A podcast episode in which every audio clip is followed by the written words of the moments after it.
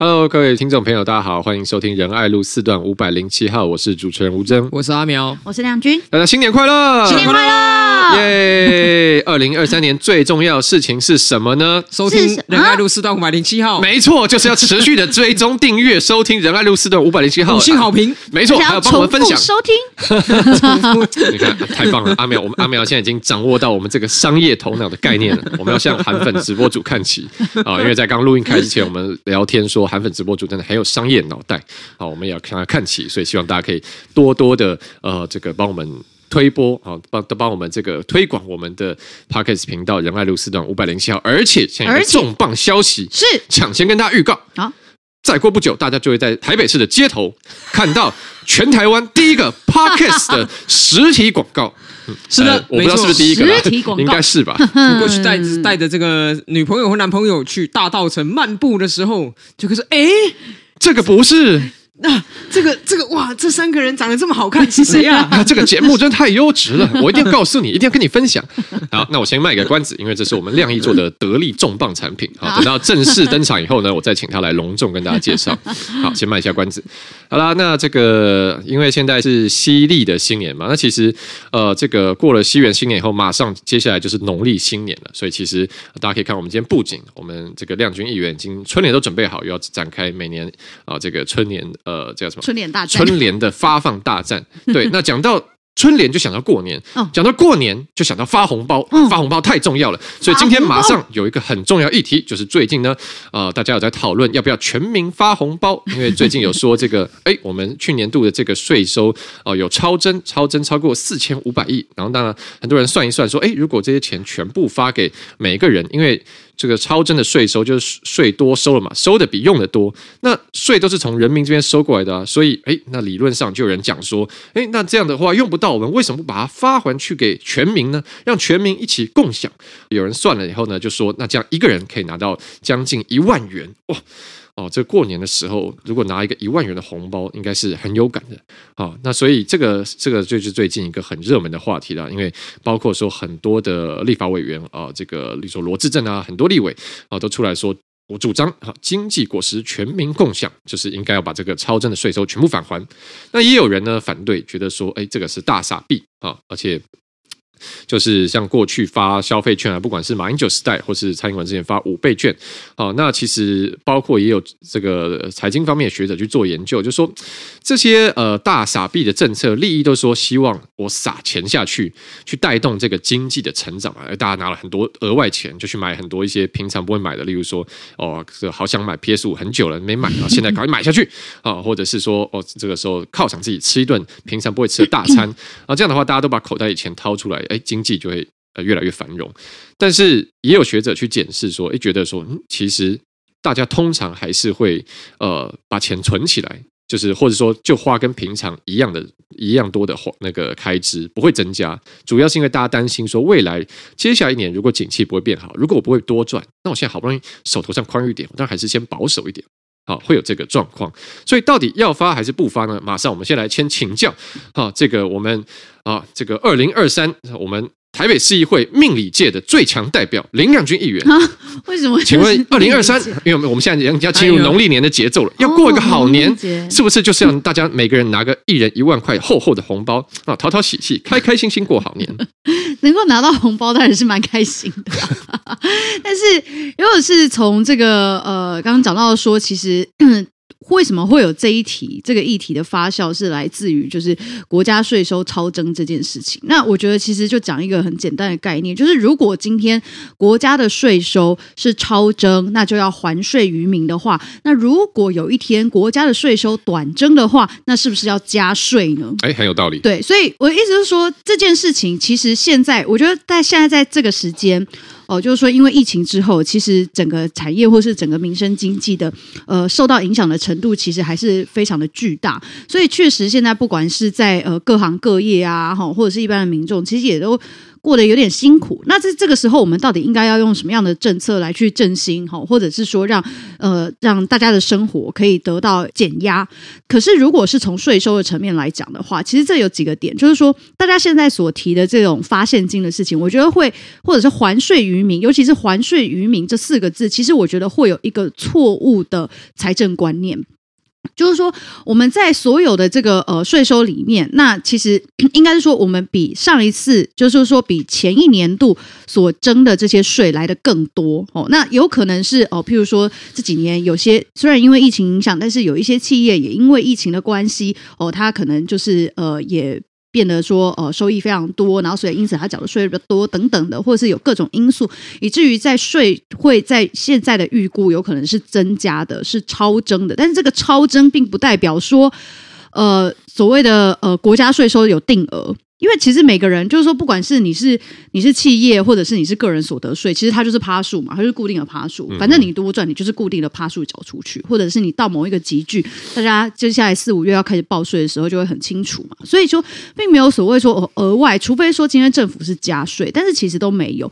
所以这样子的一个观念，所谓“还税移民”这四个字，我觉得真的会给呃社会大家会给大家一个错误的概念。然后再来就是说。普发现金这件事情，我认为在呃这个疫情最严峻的时候哦，疫情我记得是去年嘛，去年疫情最严峻的时候，确实那时候我曾经有，我记得我也有发一篇声明，我是支持普发现金的，就是在疫情最严峻的时候，因为那时候大家三级警戒在家哦，然后呃可能就也没办法出门赚钱，然后或者是有些店也因为这个有员工确诊啊等等各种因素，那个要开不开哈，那所以其实。整个整体都受到巨大的影响，所以那时候确实也有这样子的声音。可是现在就是说，疫情已经来到趋缓，那现在变成说，虽然还是有经济层面、民生经济受到影响，可是问题是我们现在的政策到底是不是应该在？走回普发现金这件事情，我自己是感到非常疑虑的。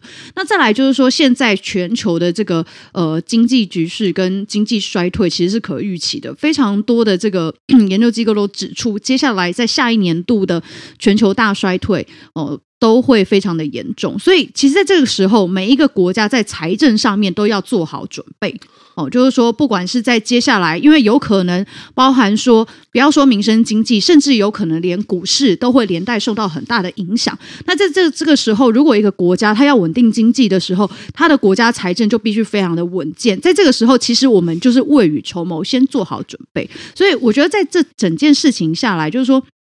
由立法委员去呼吁，然后也有的政党也参与，也支持这样子的政策。其实我自己个人还是觉得，呃。我觉得我自己还是比较喜欢，就是 未雨绸缪啦。所以我，我觉得在接下来这个局势变化上面，我会觉得普发现金这件事情，第一个是给大家错误的财政观念，“还税于民”这四个字是不对的。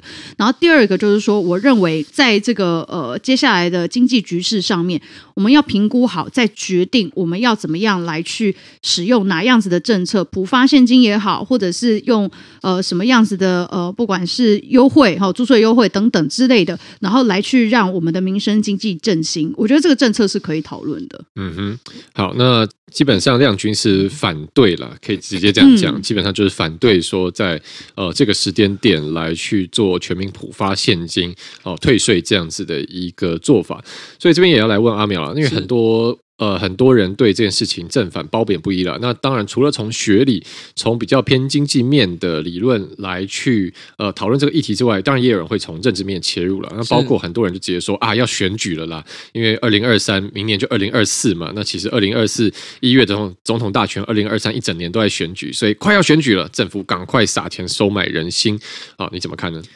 这个病急最忌讳乱投医啦。嗯哼，这个如果说哪里生病了哈，应该要好好的去看这个正规的医学啊。那如果说是因为一时紧张呢，那用了很多很多的偏方，搞不好最后病没好啊，甚至还衍生了新的问题啊。哦，所以关于这个呃选票没开出来症候群呢，其实我们当然也是要 这个。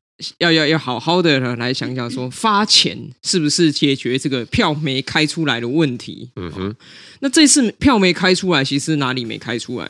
我个人的观察啦，年轻中间选民的票没开出来。嗯哼，那你再去想想说，你普发一人一万这一点，你到底是会吸引年轻中间选民，还是会让年轻中间选民产生更大反感？好，这个题目其实我之前在某个争论节目跟一个广播节目里面都公开讲过我的看法，虽然是有点逆风，但是我真心要提醒一件事情，就是说人民其实并不是笨蛋，你做哪些事情是真心为了国家利益，你做哪些事情呢是为了你认为这可以增加选票，其实人的感受是分得出来的，就像。同一时期，还有另外一件重大的事情，就是兵役，嗯，要恢复一年这件事情，就是一个对照组嘛。蔡英文总统宣布兵役恢复一年，其实只要有眼睛、有脑袋，甚至有膝盖的人都知道，说这绝对不是选举考量。哈，他甚至对选举来说，可能是没办法加分，甚至扣分的。哈，可是正因为蔡总统做了这件事情。所以呢，现在开始，选民对他恢复信心，说没错，我们的总统还是把国家的利益放在政党跟个人利益前面的，这是个可以对让人对他恢复信心。那民进党现在面临到的危机，不是什么没发钱所以落选的危机，他现在面临到的危机是一个信任危机。所以所有的一切，如果你要开药方的话，应该都要朝着恢复信任感这个方向去走。那发钱是不是恢复信任感呢？我可以跟各位报告，我们是基层民代，我们非常了解。你如果是发钱就有用的话，那你发过三倍券、五倍券，为什么你票没开出来？难道你没有发钱吗？马英九发了消费券之后，诶，后来九点二趴变成史上支持度最低的总统，为什么？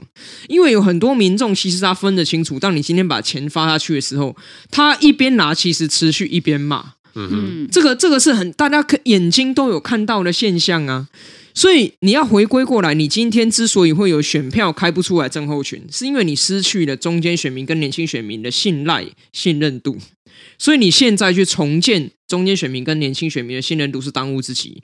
而对于中间选民跟年轻选民来说，首先第一个“超真”这两个字是什么意思？我觉得。执政团队要检讨，为什么到现在其实很多人都还不了解这是什么意思？当我们在说“超征”这两个字的时候，我们跟选民讲说，这不是国家多收钱，或是国家 A 了你的钱，只是业绩超标的概念。就是过去在抓税收的预算的时候，公务员抓的太保守，然后呢，因为呢企业的收入增加了，景气好。好，人民有一些收入也增加了，薪资的调升，所以呢，你收出来的税比当初公务员抓的预算更多，就是如此而已。每一块收的钱都是有法律依据的，政府没有不是 A 了人民的钱。好，这是第一个。好，所以一个公司业绩超标之后呢，就要立刻把钱普发给大家吗？你要先去看第一个，这公司有没有负债要还吗？第二个，这个公司未来会不会遇到危机？需不需要预先投资厂房，或是预先留下救命钱嘛？嗯。接下来你才会去思考说，那你这些钱要怎么回馈给股东嘛？那以今天这个超增的议题来讲，其实我们过去在疫情要因应、要防疫、要振兴的时候，已经借了钱了。那借了这些钱，超增刚好去还，不用我们后代子孙还，难道不好吗？还有包括大家在关心通膨，其实这一次选票开不出来，通膨也是其中的一个因素啊。那我们的通膨至少现在 CPI 压在百分之二，不像美国是百分之七。有一个关键是因为我们没有油电双涨啊。嗯。可是没有油电双涨，中油跟台电就会亏钱啊。那你这个时候超增的税收拿去去填这个中油跟台电亏钱的洞，好，让我们的油价跟电价可以维持平稳，这也是回馈于全民的一种方式嘛。执政团队，你要有能力把话讲清楚，诶，不要说“超征”这两个字，一开始是一个字面上的误会，结果因为一个字面上的误会呢，衍生了不符切实际的期待，嗯，然后因为呢，衍生了这个不切实际的期待之后，你又说我没办法达成这个期待之后，又出现了一个哦，凭空制造而来的失落，那这就是一直不断的、不断的让自己陷入危机嘛。第一个，先把“超真”是什么讲清楚；第二。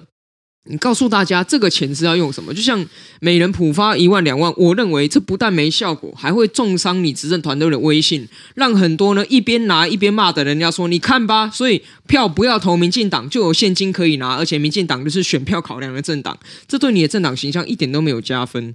所以，如果你真的要把这些钱拿来说明你有在做什么的话，其实我也有一个主张啊，你干脆宣布成立一个。”以前有前瞻基础建设嘛？为什么你不成立一个成家基础建设呢？嗯去把这些钱，你说好，我指定投入在公幼公托啊，因为地方政府要做公幼公托，我们提出诉求，地方政府都说没钱没钱。好，现在钱来了，你去做长照嘛？我们经常讲说，长照跟幼托是很多年轻人心里的痛，小孩子不敢生，然后爸妈生病了很烦恼，那你就宣布你拿这个去做啊。所有全民共享不就是这样子吗？啊，另外公要我咋说啊？我有这种这种 把政策讲得清楚一点，其实这样就可以了。因为人民会感受到你做的事情虽然没有讨好选票，但是你是真心诚意，嗯，这样子信任度才会慢慢回来。哦，不要因为说一时觉得说啊很紧张，怕票开不出来，就说我要发钱。如果发钱就有用的话，那民进党说实在。这个哎，去年不是今年，已经是去年了。去年地方选举怎么会输？三倍券、五倍券都发了啊！那一样，就是说你要回归到找回中间选民跟年轻选民的信任度。这件事情虽然痛苦，可是你走正确的路，当然是比较辛苦的。那你走辛苦的路走通了之后，你当然会获得回报啦。我是觉得说，我知道很多人很焦虑，但是我们要在这个焦虑的同时，要看清楚局势。好，千万不要呢，一步一步陷入了流失更多信任度的危机啊！嗯哼，好的，阿苗讲的非常好。其实。呃，用一般的公司行号的概念，大家也很好理解了。如果好不容易公司有赚了钱，有些盈余，其实应该马上来看，是不是哪些设备已经很陈旧，急需更新？哈，哪些是不是该发的本来的员工的权益是不是没有做到？应该赶快去把它提升起来。那不是马上就把钱散出去嘛？因为这样的话，公司的体质其实永远提升不了。好，那这个是比较一个严肃的部分了。那接下来的话，我们也花一点时间稍微回应一下，因为上个礼拜的撕裂族群时间在播出以后呢，呃，也被撕裂了吧？没错，也再度引起了很多的这个回响。其中有一位我们听友的这个分享呢，我觉得呃也很值得我们今天拿出来稍微讨论一下。那也跟两位议员请益啊，关于这个人生方面的智慧，就是有一位我们听友来信啊，就说哇。我们上一集讲的这个撕裂族群时间这个 topic 实在太重，跟他最近的这个一些经历呢太相似了。好，因为上一集讲的是说，呃，如果你的对象、你的呃这个伴侣，他出国跟别人一夜情，或者是出国跟人家开心玩一整天，好，那哪一个你会觉得比较严重？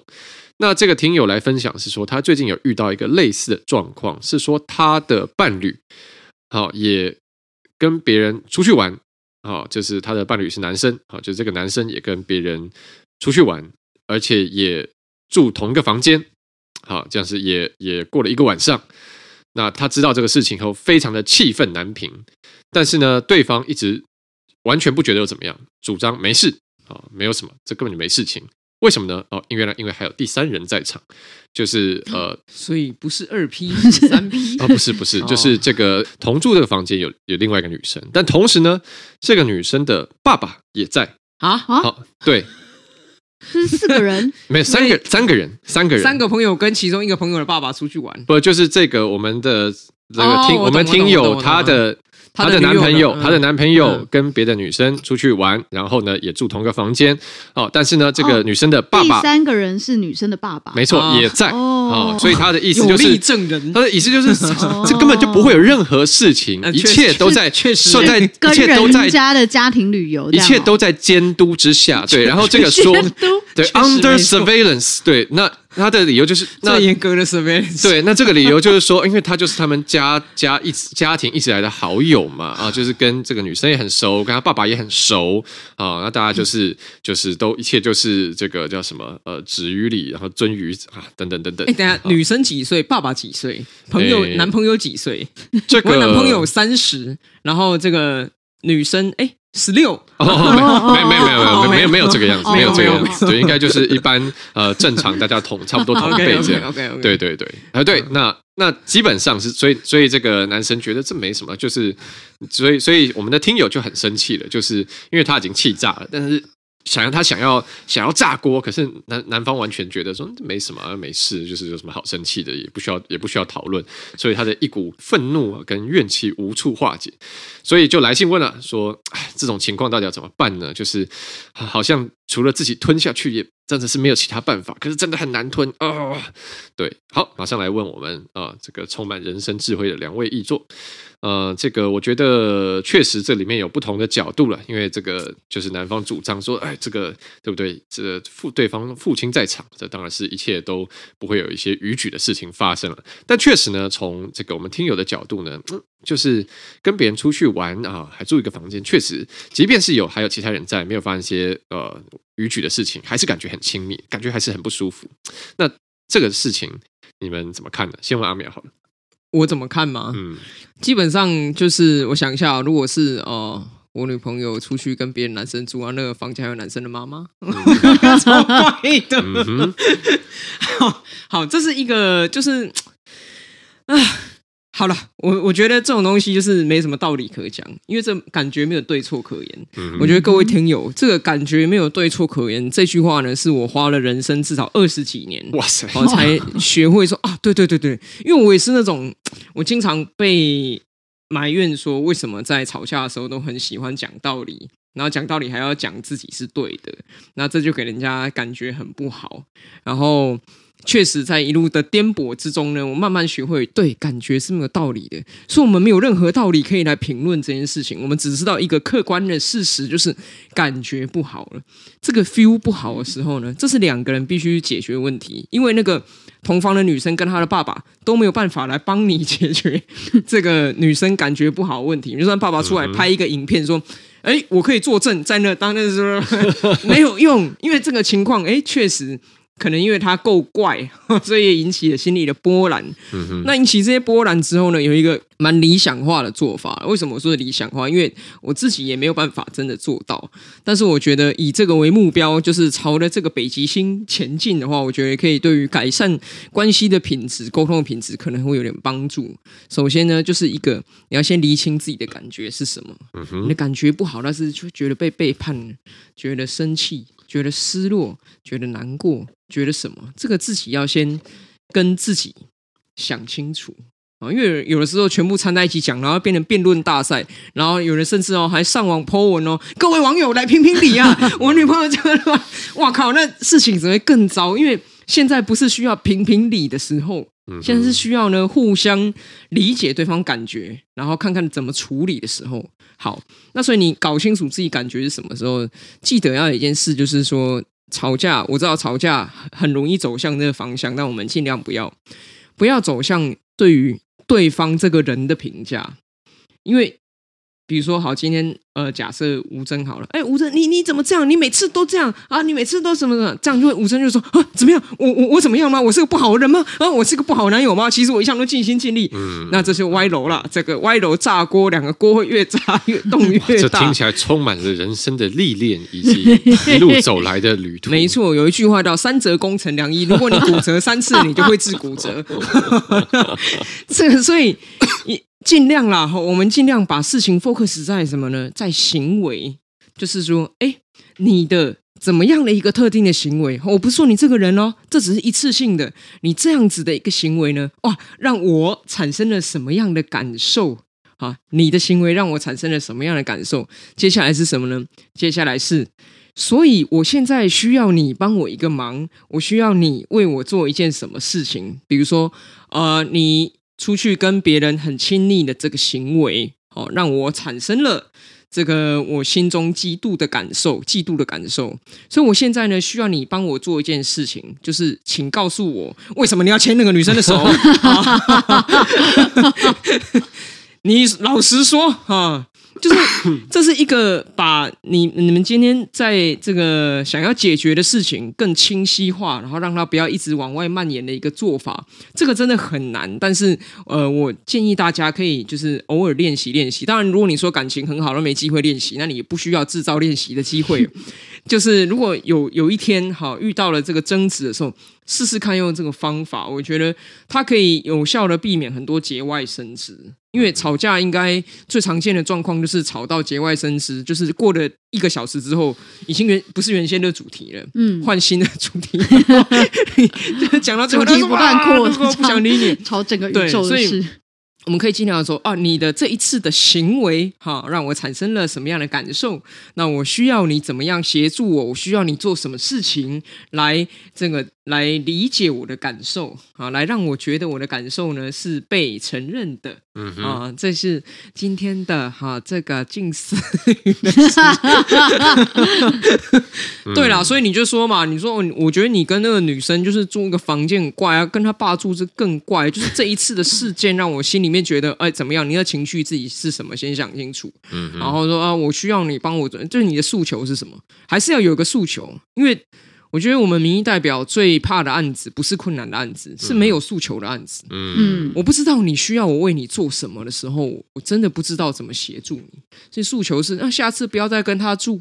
或是告诉我为什么这一次会这样住啊？或者是说你你要怎么样？就是要想清楚自己想要的是什么。嗯哼，那对方也有权利决定要不要接受。嗯哼，就回到呃自己的感受了，厘清，然后诚实的面对，也拿来跟也很直接的跟对方分享。我想阿苗讲的是一个非常呃非常正。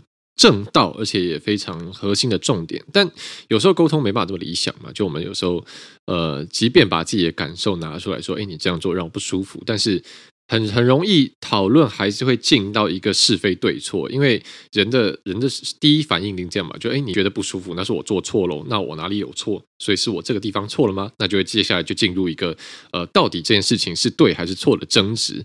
那我也可以想象，呃，我不知道。对不起，因为其实我没有得到那么多资讯，但我也可以想象说，诶，如果当一个人被质疑的时候，他其实很容易也会有一些为自己捍卫的说法，这一定会嘛？就是说，诶，就是啊，就是什么事情都没发生啊，到底为什么要生气？那是未来我都不可以跟其其他人有这个交友的空间了吗？还是说，哦、呃，跟跟朋友大家都呃一定要保持一个距离，都不可以太亲密这样子？哦、就是一定都要就是呃隔得很远，然后这样要相敬如宾，是要这个样子吗？那照这一讲下来，可能又会进入无穷无尽的这个回圈里面。听起来好像也很有经验呢。啊，没有。嗯嗯，说没有的，好像。下次下一集开一个新单元，吴真的恋爱讲义啊。这个这个好，那先先回来。呃如果大家有更多的这个问题的话，当然很乐意把我们人生经验，啊，反正都是经验嘛，这个不分享白不分享。好，现在问亮君，这个怎么看呢？怎么看呢？我觉得在在这种情境之下的话，如果是如果是我去跟对方的爸爸住啊，如果是我，应该会沉沉默非常久。你说就是冷战，会对我会冷战非常久。对，我最我最那这是这是一个，这是很多人很害怕的行为。可是有时候，可是有时候也很怕。但是因为，但是我先讲说为什么为什么我会就是呃。这其实不是说单单只有在感情上，很多时候，其实我自己面对很多时候的事情的时候，我第一时间其实会先就是会先保持沉默，嗯哼，就是因为我知道说，尤其是在跟我比较亲近之人，就是如果遇到巨大的冲突的时候，有时候我会先保持沉默，就是因为我觉得这个就会是，呃，因为我知道我的脾气不好，所以呢，如果我在那个就是最。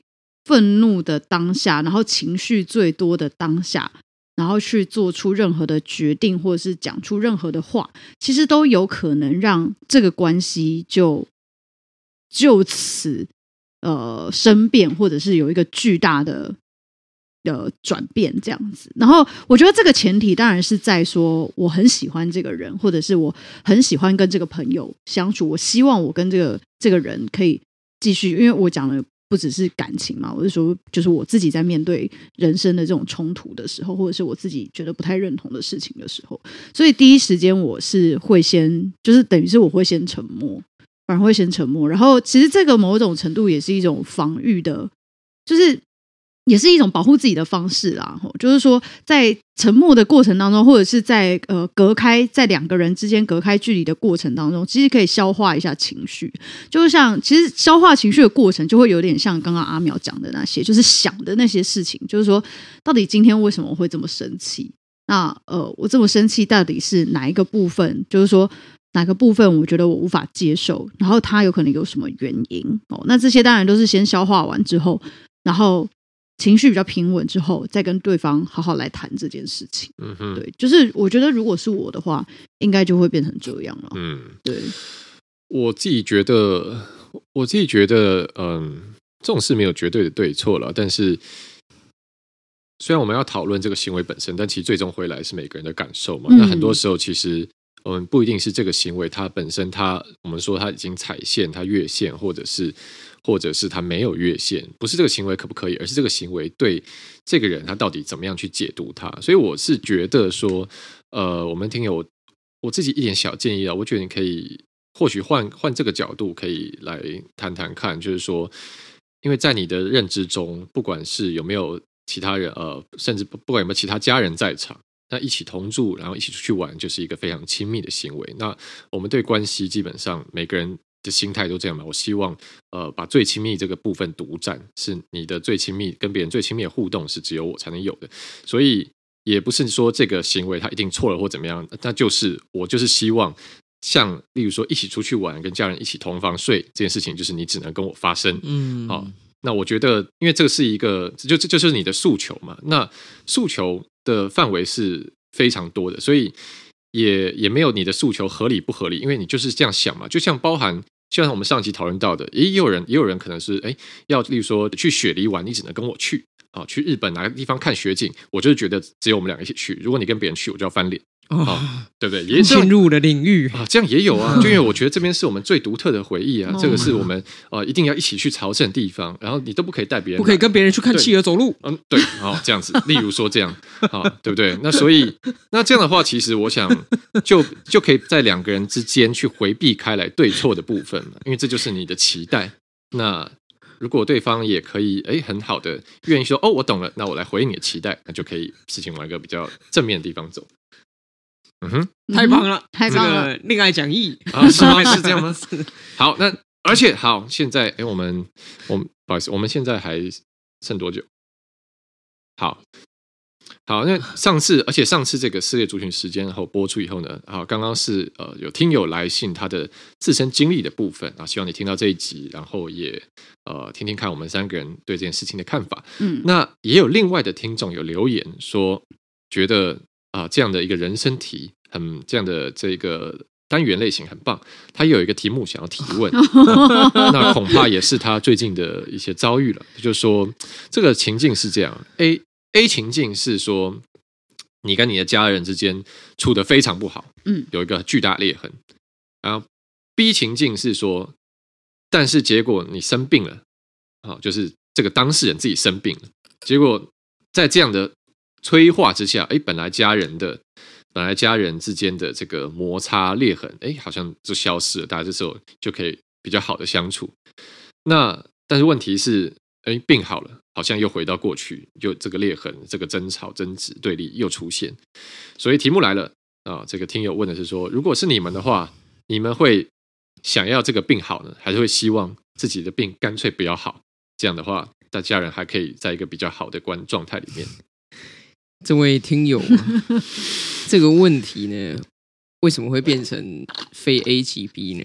你要相信一件事情，嗯、这也是我人生中又花了二十几年体悟到的一个道理。人生讲义就是人是会成长的，哦、人是会改变的，尤其是经历过重大的事件之后，一定会有所成长，有所得。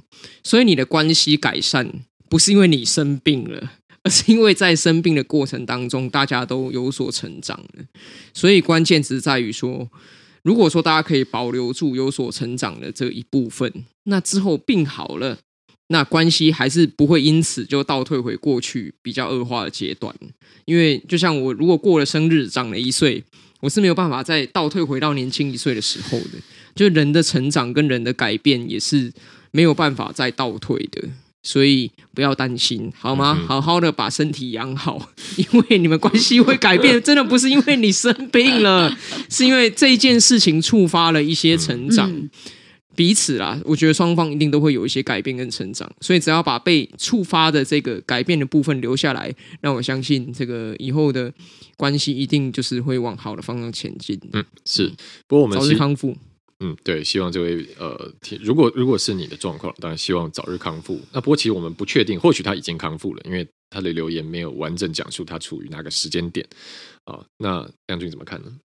我觉得健康最重要，因为呃，我这样子讲，但是就是其实跟阿美讲的，但是我的切入点比较不一样，就是说，呃，关系好跟关系差了哈，就是不管你在，就是说，简单来说，你如果是在生病的状态之下，即使家庭关系再好，其实你也没有办法好好的享受这个幸福美满的家庭状态，因为你在一个身体不好的状况底下，嗯哼，所以我觉得无论如何就是健康第一。那你拥有一个好，就是健康 健康的身体，那你总是还会有非常多的机会去修补，或者是去重建你跟你家人的关系。那但是如果你身体健康不好，我我讲的更严重一点，或者是说啊，今天已经来到什么剩下一年哦，一年半的时间可以活的话，那其实你你你最后的这个时光，我觉得或许或许。大家一瞬间会觉得说啊，那个家庭关系突然变好。可是我觉得那个，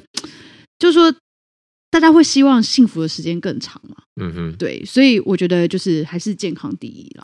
对，是呃，我们都希望这位听友可以呃平安健康。呃，我看到这一个这个问题问的时候，其实我马上想到一些类似的案例。像我一个呃非常好的朋友，他跟他父亲有严重的父子情结。那他的他的父亲在。呃，去年还是前年也去世了。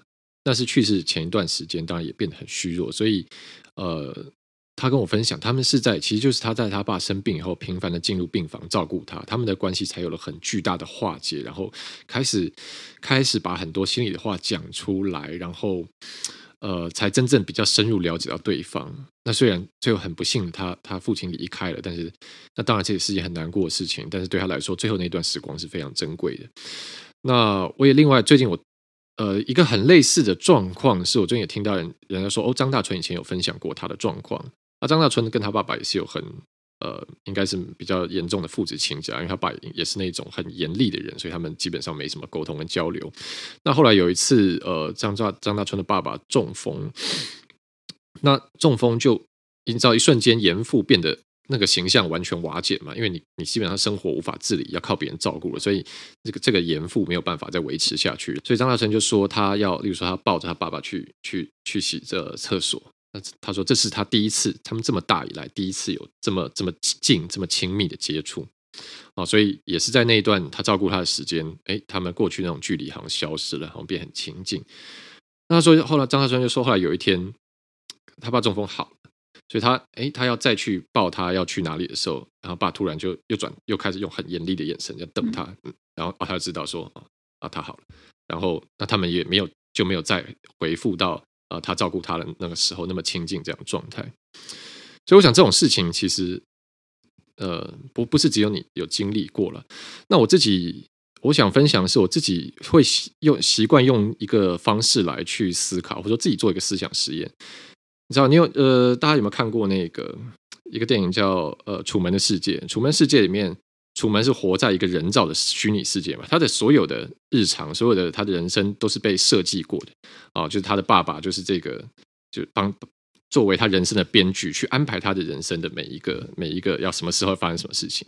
那我就在想，如果今天发生一个事情，如果我自己是好像我同时楚门，我也是那个编剧，那我为什么要在这个地方安排这个事情发生呢？如果我是那个。去安排我自己人生、写我人生剧本的人啊，为什么这时候要这个事情？所以如果套入你这个情境的话，我就会想说：哎，为什么？为什么？呃，要让我这个时候生病，然后但是我跟我家人关系在这时候变好了，那越生病越好吗？那我想，如果我是编剧的话，好好在写这个故事，那我这时候用意应该是说，我要透过一个外力的介入，我要就是本来你们你跟家人本来都做不到，本来都你们。你们双方都没有办法化解彼此之间的关系，你们都自己没办法独立完成事情。这时候有一个外力来介入，啊，这个剧本之力，那他就是要外力介入，就是要展示给你看。你看，其实你们之间的对立是放得下的。其实只要有有了一个 trigger，啊，你们的这一个题目是可以被化解。但因为这是外力，这不是你们独自完成的，所以外力展示完以后呢，他就要退场。啊，那他，所以你这时候好了，可能你的身体好了，但是你们关系又恶化了。但重点是在这之前的经历中呢，已经有一个外力展示给你看，说，哎，这个事情是可以被超越，是可以化解的。所以接下来就是啊，可能你们双方要自己各自去努力要面对的事情。我会这样想的，我会觉得说，哎，这如果是一个来安排的话，它的用意是什么？所以加油啊！这个我们三位都祝福你，这个一切都非常健康快乐，然后跟家人的关系也啊圆满幸福。嗯。好的，嗯，希望我们这个仁爱路四段五百零七号在二零二三也是一个充满正能量的地方。嗯，没错，对，当然有时候有些负能量也是不错的。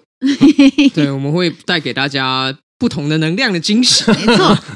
好了，那重最重要就是二零二三，大家还是要持续的追踪、订阅、关注我们。好，谢谢大家今天的收听，这里是仁爱路四段五百零七号，我是主持人吴峥，我是阿苗，我是亮君，欢迎把更多你的人生问题来信跟我们分享。我们下期再见，拜拜，拜拜。